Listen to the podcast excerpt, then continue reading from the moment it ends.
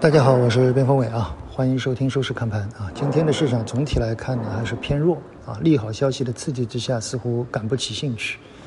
主要的原因，我觉得还是之前很多的板块，比如说中字头的、地产的，都已经有过一波。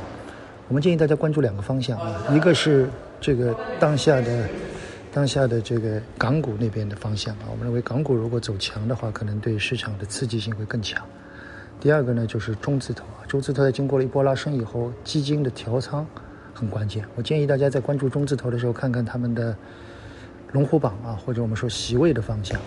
如果席位这一块有机构参与的，可能它会更好一些。如果他们在参与的时候，我们看不到机构，只是游资，那么这些品种可能它的起落就会比较大。另外呢，就是在整个上涨的过程里面，成交量依然不足啊。最近成交量缩到八千多亿，我认为这个量呢。有点低啊，所以可能市场的全面性行情可能就没有了。昨天我们在娓娓道来里面聊了地产啊，聊了中字头的这些股票的估值体系的变化，希望对你有帮助吧。